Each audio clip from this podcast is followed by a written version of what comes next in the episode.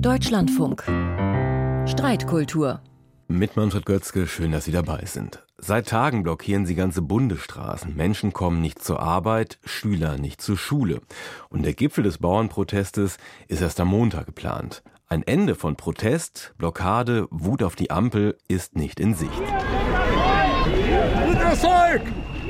Ich persönlich fordere Neuwahlen und dass diese Regierung speziell abdankt. Landwirtschaft ist Wirtschaft, Landwirtschaft braucht Planungssicherheit. Und deswegen sind diese Dinge, wie sie entschieden worden sind, über Nacht von vornherein falsch gewesen. Hier geht es schon lange nicht mehr um den Erhalt von Agrarsubventionen oder den Kampf gegen die utopische Maut. Hier geht es darum, endlich Und das bringt uns zur Frage unserer heutigen Streitkultur. Ist der Bauernprotest in dieser Form legitim? Diskutieren möchte ich das Ganze mit Felix Anderl, Protestforscher an der Uni Marburg und sein Spezialgebiet sind Protestbewegungen in ländlichen Räumen. Und mit Julius Geiler, er ist Redakteur beim Tagesspiegel mit den Schwerpunkten Sicherheit und Extremismus. Wie immer bei uns haben Sie beide kurze Zeit für ein Eingangsstatement, dann geht es in den Austausch der Argumente. Herr Anderl, ist der Bauernprotest in dieser Form legitim?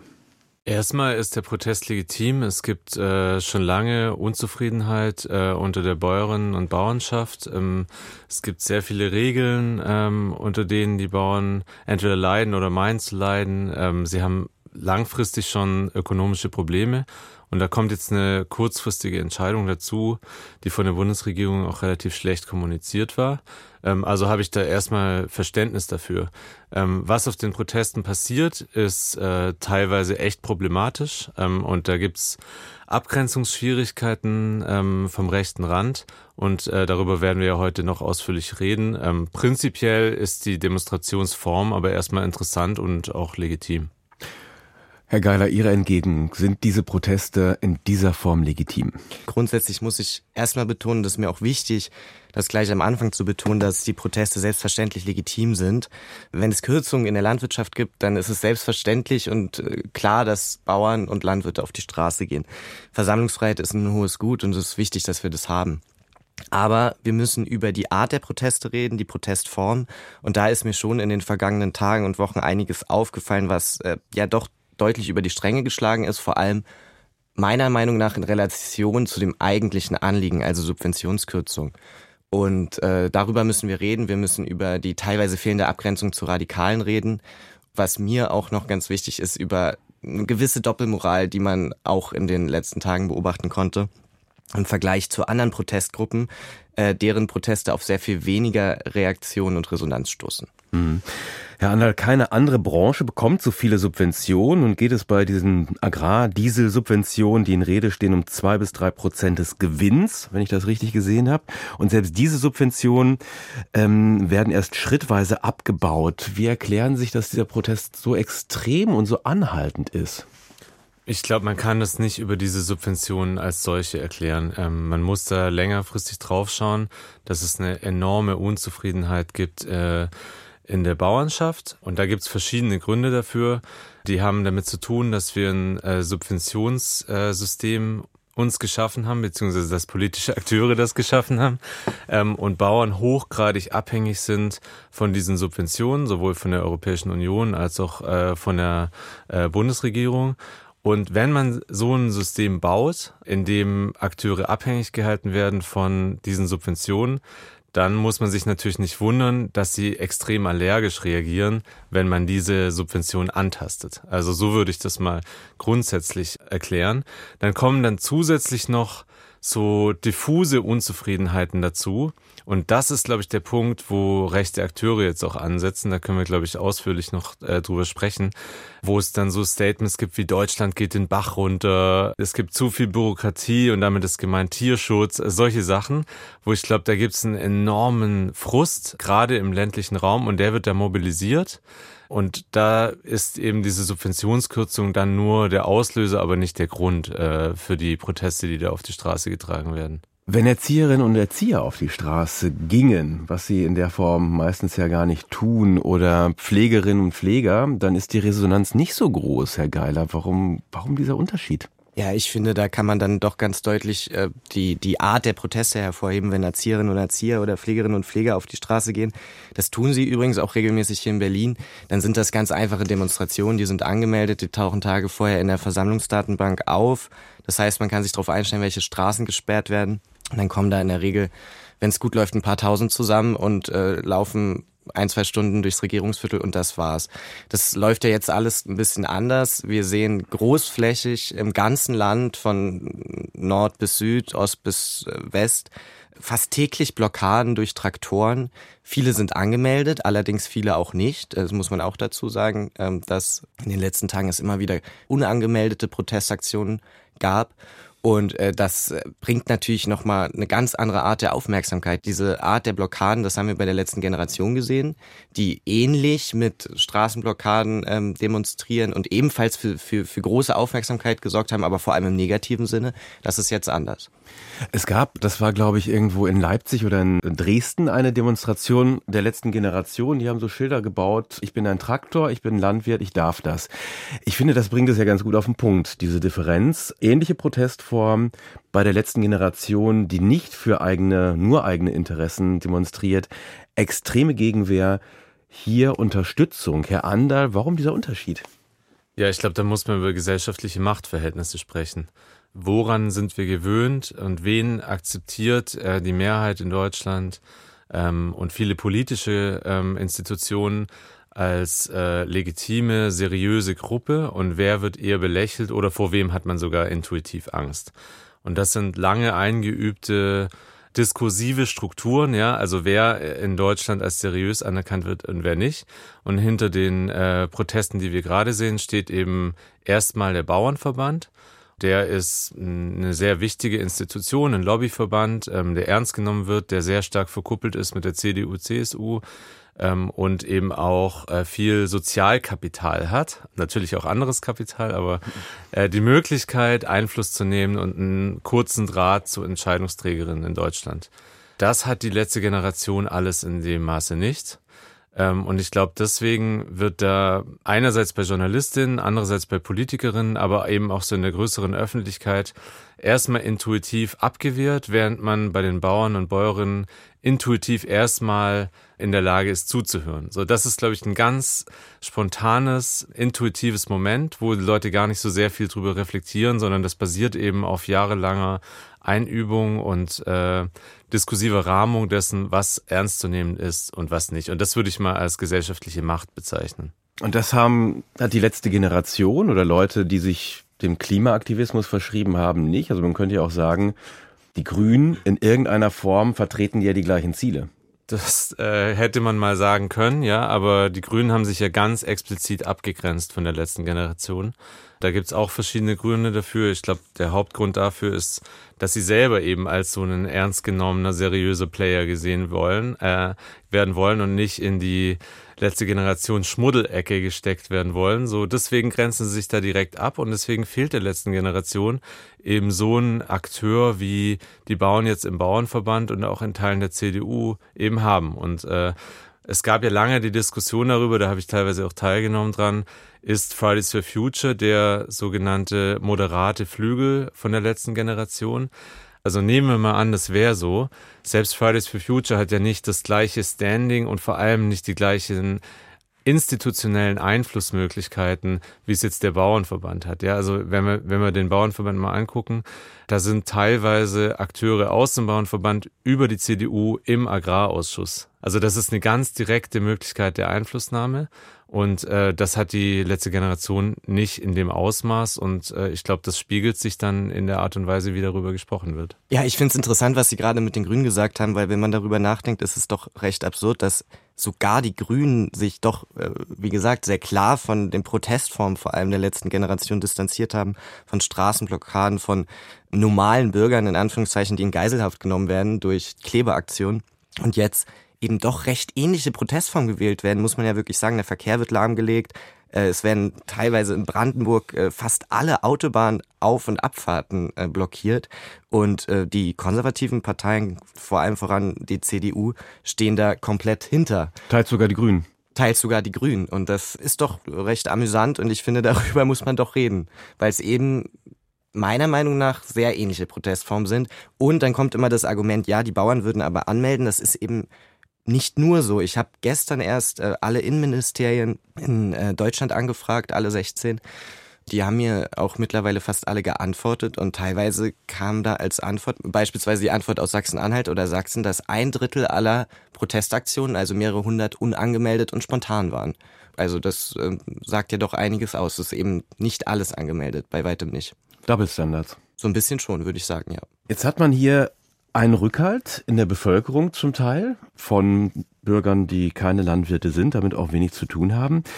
Ähm, hat dieser Protest auch deshalb zum Teil Rückhalt, äh, weil man wütend ist, diffus haben Sie gesagt, nicht einverstanden mit der Regierung? Geht es da um diejenigen, die den Bestand wahren wollen und keinerlei Klimapolitik, die auch mal wehtut, Herr Andal? Das gibt sicherlich auch. Ich glaube, mit Bestand hätte man auch meinen können, ähm, die Bauern und Bäuerinnen schützen unseren Bestand. Also sie haben ja schon eine extrem wichtige Funktion in unserer Gesellschaft. Und ich, ich glaube, wir sollten jetzt auch nicht nur über die Rezeption sprechen, aber diese Versorgungsfunktion, die die Bauern haben, die können die natürlich auch sehr gut äh, rahmen und ins Spiel bringen und ihre wichtige Rolle in der Gesellschaft dadurch mobilisieren. Ne? Und dadurch hört man denen erstmal zu und das finde ich auch prinzipiell total legitim. Ähm, aber wenn ich jetzt äh, nochmal konkret auf diese Frage von Ihnen eingehen soll, ich fühle mich so ein bisschen erinnert an die aus meiner Sicht brillante Kampagne der AfD von vor ein paar Jahren, ähm, wo es hieß Deutschland aber normal. Das ist, glaube ich, ein Moment. Ähm, ich möchte jetzt gar nicht damit die, die Bauern in diese Ecke stellen, sondern in der Rezeption ähm, erläutern. Es gibt offenbar bei breiten Gesellschaftsschichten so ein Gefühl, wir sind eigentlich normal und es gibt so ein paar Verrückte in Brüssel und Berlin, die wollen uns irgendwie neue Standards äh, vorsetzen. Und da geht's um diverse Sachen, ja. Da geht's um Ökologie, da geht's um Genderpolitik, Gleichstellung, also ganz verschiedene äh, politische Bereiche. Und die Bäuerinnen und Bauern, die eignen sich jetzt super gut als Symbol für das sogenannte Normale. Ähm, und da können sich, glaube ich, ziemlich viele Leute damit identifizieren und springen auf den Kahn auf, beziehungsweise projizieren auf die Bauern so eine vermeintliche Normalität. Das hat dann sehr stark nostalgische Züge, woran man auch merkt, dass viele Leute gar nicht mehr wissen, wie Landwirtschaft eigentlich funktioniert. Ne? Also Landwirtschaft ist extrem divers. Wir haben progressive Biobauern, die mehr gendern als jeder CDUler. Und ähm, wir haben auf der anderen Seite auch eine hochgradig industrialisierte äh, Landwirtschaft, die mit diesen nostalgischen Bildern von irgendwie, ich gehe auf meinen Bauernhof, äh, wo man vielleicht mal in den 60ern, 70ern ja, äh, sich noch seine Milch abgeholt hat, nichts mehr zu tun haben. Ja, Und da muss man ganz genau hinschauen in der Breite, äh, was für eine Art von Hof steht da überhaupt, welche Art der Produktion wird da durchgeführt und je nachdem, wie groß der Hof ist, äh, was da umgesetzt wird und so weiter, brauchen die Bäuerinnen und Bauern auch was ganz anderes. Und es wird ja jetzt immer gesprochen über die Bauern. Das ist einerseits, glaube ich, ein Fehler der Beobachterinnen und Beobachter, aber andererseits auch klar äh, strategisch genutzt vom Bauernverband, der möchte natürlich für die Bauern sprechen, aber ich würde da manchmal Zweifel anmelden, ähm, ob das wirklich so homogene Interessen sind, äh, wie es suggeriert wird. Aufstand der Normalen, droht da jetzt in Deutschland eine Gelbwestenbewegung? Ich möchte ganz kurz erstmal noch was zu mhm. Herrn äh, Andel hinzufügen, was mir jetzt auch in den, in den letzten Wochen nochmal wirklich klar geworden ist, was ich aber eigentlich seit Jahren beobachte. Dazu kommt ein unglaublich krasses Gefälle zwischen Stadt und Land und mittlerweile ein, ja, man kann es fast Hass nennen von, von Menschen, die aus eher ländlichen Gegenden in Deutschland kommen, auf die Städte, allen voran auf Berlin. Das erlebe ich immer wieder, wenn ich in Brandenburg unterwegs bin, wenn ich in Sachsen unterwegs bin, vor allem in der Provinz, also nicht in den größeren Städten dort, äh, wie die Leute auf Berlin mittlerweile blicken, was sie für ein Bild von ähm, Berlinern und Berlinerinnen haben. Das ist unglaublich. Dieses Gefälle gab es natürlich immer, dass man sich äh, gegenseitig skeptisch so ein bisschen betrachtet hat, die Städte auf die, auf die Landmenschen und umgekehrt. Aber das ist ähm, extrem geworden, dass da wirklich eine große Abneigung entstanden ist, allen voran gegen, gegen Berlin und die Kultur hier in Berlin. Mhm. Gelbwestenbewegung war ja auch eine ländliche Bewegung in Frankreich. Also könnte sowas hier in Deutschland nun auch entstehen, auch mit dem, was Sie gerade gesagt haben? Ich tue mich immer so ein bisschen schwer mit Vergleichen ja. zu, zu Bewegungen in anderen Ländern, weil wir eine gänzlich andere Protestkultur hier in Deutschland haben als in Frankreich. Das, was da in Frankreich teilweise passiert, ist nochmal eine komplett andere Nummer ähm, und wäre zumindest aktuell hier noch undenkbar. Aber was ich schon beobachte, so eine wirklich große generelle Unzufriedenheit, Herr Annal hat es auch schon angesprochen, oft begegnen mir Menschen auf Demonstrationen und wenn man die dann konkret fragt, äh, worum geht es eigentlich? Warum geht es ihnen persönlich schlecht? Dann kommt ganz oft gar keine Antwort, weil den Leuten geht es gar nicht so schlecht. Also die müssen dann wirklich lange überlegen, was sie jetzt gerade eigentlich beschäftigt im Alltag. Ähm, aber es ist so eine, so eine generelle Unzufriedenheit bei ganz vielen in dem Land, die dann leider auch sehr schnell kippt in eine Stimmung, die dann so Fantasien, so Umsturzfantasien beispielsweise auch begünstigt. Und das beobachte ich schon länger, war auch so ein bisschen, glaube ich, der Auslöser damals Corona. Ähm, und seitdem ist das immer stärker geworden. Wir haben es jetzt ja schon angedeutet, diese Unterwanderung, diese Kaberung der Proteste von rechts außen. Wie massiv ist das Problem? Sie haben das ja zum Teil auch schon beobachtet in den vergangenen Tagen ganz konkret. Da muss man sehr genau differenzieren. Ähm, es gibt unglaublich viele Protestaktionen in Deutschland, ähm, die äh, sich klar von rechts abgegrenzt haben, von Verschwörungsideologen abgegrenzt haben. Der Deutsche Bauernverband hat sich sehr, sehr deutlich abgegrenzt, ähm, schon vor der Protestwoche. Aber gerade in den ostdeutschen Bundesländern muss man leider sagen, in bestimmten Ecken ist da überhaupt keine Distanz zu erkennen beziehungsweise man muss überhaupt nicht nach einer Distanzierung fragen, weil die Aktionen teilweise sogar von äh, Mitgliedern der AfD angemeldet werden. Also wenn ich beispielsweise nach Cottbus gucke, eine Hochburg der AfD in Brandenburg, sowieso das ganze südliche Brandenburg, da ist am Montag direkt erstmal von der AfD eine große Demonstration angemeldet worden in Solidarität mit den Landwirten, mit relativ viel Resonanz. Ähnliches ist in Dresden passiert bei den rechtsextremen Freien Sachsen, die sofort auf den Zug aufgesprungen sind, mit sehr viel Resonanz. 10.000 Menschen waren ungefähr da. Und das sind so die typischen Hochburgen natürlich, ähm, wo man auch erwarten kann, dass äh, rechts sofort auf, auf solche Themen aufspringt und das auch gemacht hat. Aber was auch dazu kommt, dass eben seit ein paar Jahren, ähm, gerade auch in, in, in bäuerlichen Chatgruppen auf Telegram, auf Facebook, Rechte und Verschwörungsideologen sehr aktiv sind und äh, versuchen mitzumischen und eben das Anliegen der Bauern äh, für, für eigene ähm, Themen zu instrumentalisieren. Und teilweise gelingt das, teilweise aber auch nicht. Also viele Landwirte sind da auch sehr wachsam und versuchen sich aktiv abzugrenzen. Hm. Herr Ander, Sie haben auch im Vorgespräch mir gesagt, dort werden Systemfragen gestellt, aber die falschen. Also warum gelingt es rechts außen, diese Proteste zum Teil zu instrumentalisieren? Also ich würde zum einen sagen, es ist ja normal, dass Proteste unterwandert werden. Ja, also es ist immer so äh, auf Protesten, dass verschiedenste politische Akteure versuchen, daraus Kapital zu schlagen. Das ist einfach so. Dann ist aber halt die Frage, bei welchem Protest ist welcher politische Akteur anschlussfähig? Also wenn rechtsextreme Kräfte jetzt auf eine Fridays for Future Demonstration gehen, dann haben sie da keinen Anknüpfungspunkt. Ja, also das funktioniert einfach nicht. Dann kann man jetzt fragen, warum funktioniert es bei den Bauernprotesten? Und ich würde zum einen sagen, ähm, weil die unterdeterminiert sind, ja, also inhaltlich nicht ausgeflaggt. Der Bauernverband äh, stellt sich gegen die Subvention, macht aber implizit auch klar, es geht uns eigentlich um mehr, sagt aber nicht um was. So. Und da können jetzt ganz viele politische Akteure ihre Agenda drauf projizieren oder meinen sogar, sie finden, seien ähm, der gleichen Auffassung, sie würden da alle fürs Gleiche auf die Straße gehen. Das ist aber problematisch. Und ähm, Herr Geiler hat es ja gerade schon gesagt mit dem äh, Ver Vergleich auf Corona. Also meine Kollegin Henschel aus äh, Hamburg hat da gute Forschung dazu gemacht, wo sie rausgefunden hat, da operiert man mit solchen Stories ähm, die immer angefangen werden, aber gar nicht zu Ende erzählt. Ähm, das heißt, ähm, es werden immer so Stories ausgepackt, wo alle sich irgendwie damit identifizieren können. Die äh, bleiben aber diffus, werden nicht zum Ende erzählt und alle können sich ihr Ende denken.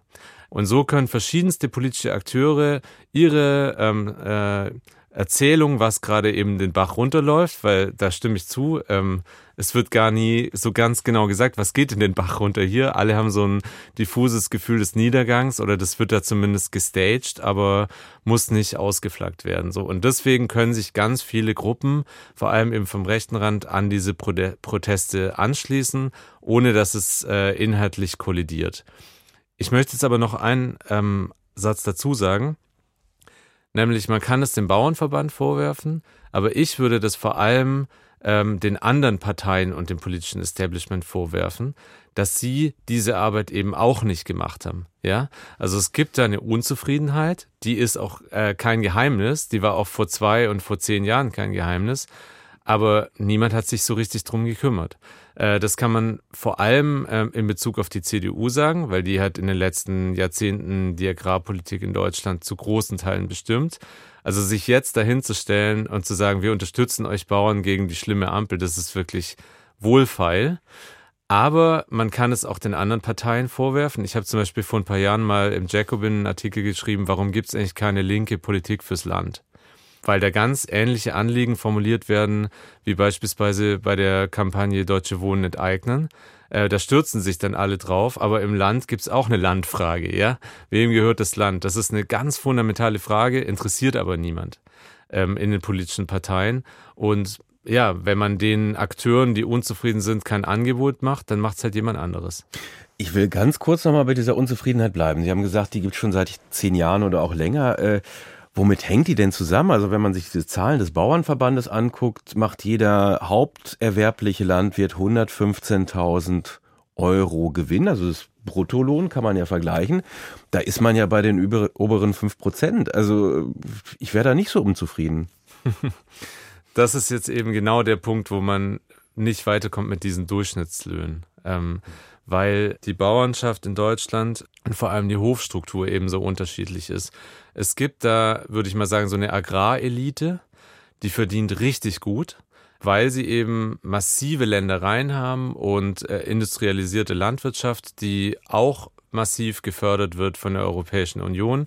Die Subventionen werden leider nach wie vor größtenteils an die Fläche gebunden ähm, ausbezahlt. Das heißt, je mehr Quadratmeter, je mehr Hektar, desto mehr Subventionen. Und dann kommen noch so äh, Economy of Scale nennt man das, Effekte dazu.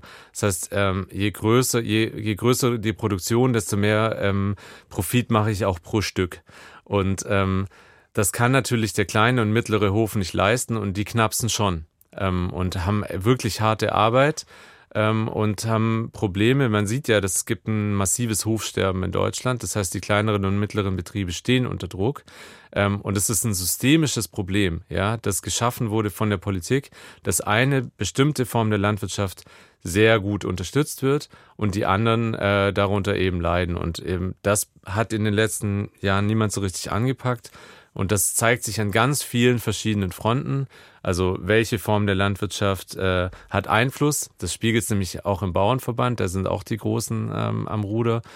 Ähm, das zeigt sich aber halt auch darin, dass solche Durchschnittslöhne und Gehälter überhaupt keine gute Aussage sind, weil es eben eine große Zahl von Bauern gibt, die das Gefühl haben, wir arbeiten richtig viel, aber kommen nicht so recht über die Runden und um die müsste es eigentlich gehen. Ähm, leider finden die auf diesen Protesten jetzt auch nicht so sehr statt, ähm, wie sie stattfinden könnten, aber das ist dann nochmal ein anderes Thema. Mhm. Herr Geiler, jetzt ist ja schon ein Großteil dieser konkreten Subventionen, um die es ja ging oder die der Auslöser waren, wurde zurückgenommen oder gestreckt. Protest geht jetzt erstmal unvermindert weiter. Was sagt das über die Protestkultur in Deutschland aus? Wer am lautesten schreit, dessen Interessen werden durchgesetzt? Oder nicht angetastet? Also ich glaube, konkret sagt es erstmal aus, das habe ich jetzt auch in den letzten Wochen immer wieder gehört, wenn ich mit Experten darüber gesprochen habe, dass die Politik sich einen sehr ungünstigen Zeitpunkt für diese Kürzung rausgesucht hat. Wäre das im Sommer, im Frühling oder im Herbst passiert, dann hätten die Landwirte Besseres zu tun, als hunderte Kilometer mit ihren Traktoren durch Deutschland nach Berlin zu fahren. Also das kommt auch dazu. Es sind eben auch so, so Kleinigkeiten wie diese. Aber ähm, ja, also so wie ich die Landwirte verstehe oder viele, viele von ihnen verstehe, werden sie jetzt erstmal weiter auf die Straße gehen. Der Höhepunkt steht uns jetzt erstmal, der nächste Höhepunkt steht uns jetzt erstmal Montag äh, bevor in Berlin bei einer äh, erneuten Großdemonstration und äh, viele von ihnen wirken doch recht entschlossen. Ich kann mir gleichzeitig kaum vorstellen, dass die Ampel erneut äh, auf die Landwirte zugeht, beziehungsweise alles zurücknimmt, was dort beschlossen worden ist, weil das wäre schon auch dann ein deutliches Signal auch an, an ja eben andere Protestgruppierungen. Ihr müsst nur so lange nerven, ähm, wie, wie ihr Ausdauer habt und am Ende kriegt ihr recht. Dazu noch ein ganz kurzer Punkt zur letzten Generation, weil wir ja schon mal verglichen haben. Da wurde ja immer von Erpressung gesprochen. Richtig, genau. Mhm. Das, ich finde, man sollte generell nicht vergessen, mit was für Wörtern da oft im medialen, aber auch im politischen Diskurs hantiert worden ist in Bezug auf die letzte Generation. Und damit sind wir am Ende unserer Streitkultur angekommen. Sind die Bauernproteste in dieser Form legitim? Das war heute unser Thema. Diskutiert habe ich das Ganze mit Felix Anderl, Protestforscher an der Uni Marburg und sein Spezialgebiet sind eben Protestbewegungen im ländlichen Raum und mit Julius Geiler, Redakteur beim Tagesspiegel, Experte für Extremismus und Sicherheit. Ich bin Manfred Götzke. Danke fürs Zuhören und noch einen schönen Samstag.